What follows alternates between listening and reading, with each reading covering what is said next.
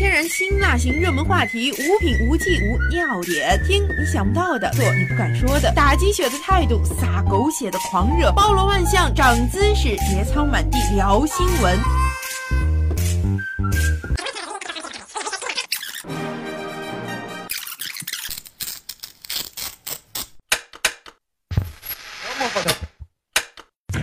全九零后团队用思维去造就，用天马去行空，带你享受新闻带来的快感。天生我材有气质，就在新闻 B B 摇。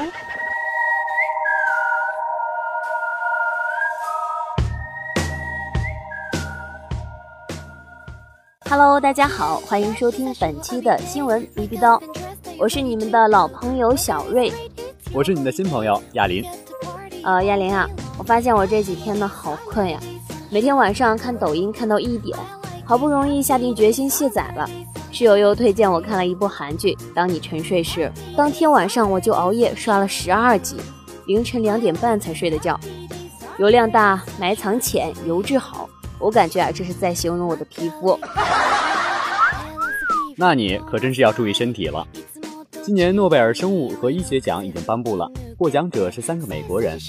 Hong、Rosbach 和 Young 表彰他们在研究生物钟运行机制方面的成就。他们的研究成果解释了植物、动物及人类是如何适应这种生物节律，并同时与地球自转保持同步的。好了好了，我知道你们啊没听懂他说的，但是生物钟这个词有没有很熟悉？生物钟调节着人体至关重要的功能，例如行为、激素水平、睡眠、体温和新陈代谢。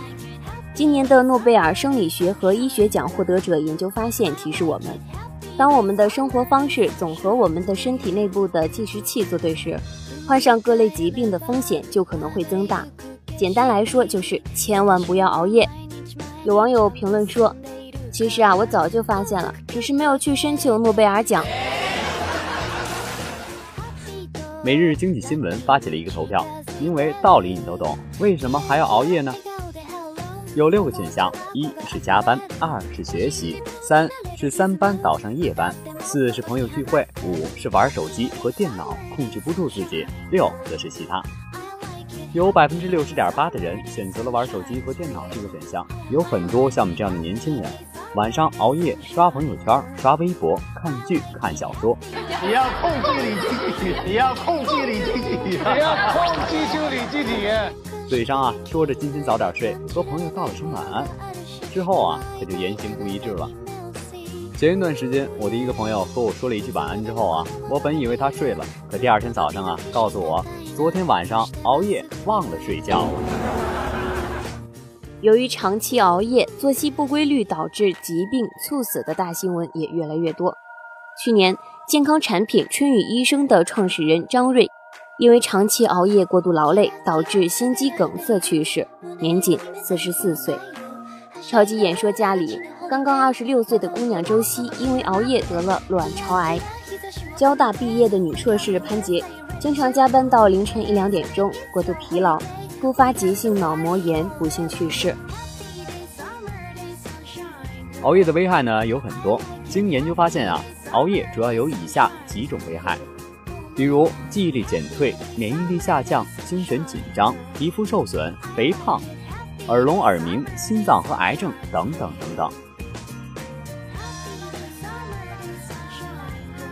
少刷一会儿朋友圈、微博，少看会儿电视剧吧，别仗着自己年轻就无休止的熬夜加班看剧。俗话说得好，身体才是革命的本钱。有多少经常熬夜的人，身体有了异样？再想珍惜已经来不及了。那些熬夜工作、熬夜玩乐的人，请你们对着镜子看一看，皮肤是不是越来越差，眼袋是不是越来越大？在此呢，希望熬夜的人爱护自己的身体，和晚睡啊说一声再见。好了，今天的节目内容呢就是这些，我们下期节目见，拜拜，拜拜。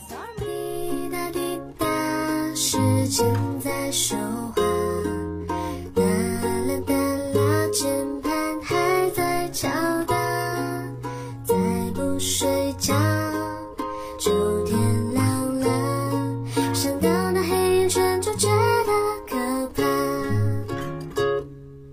每次都说要早点睡啊，梦着梦着就随时变卦，不好不好。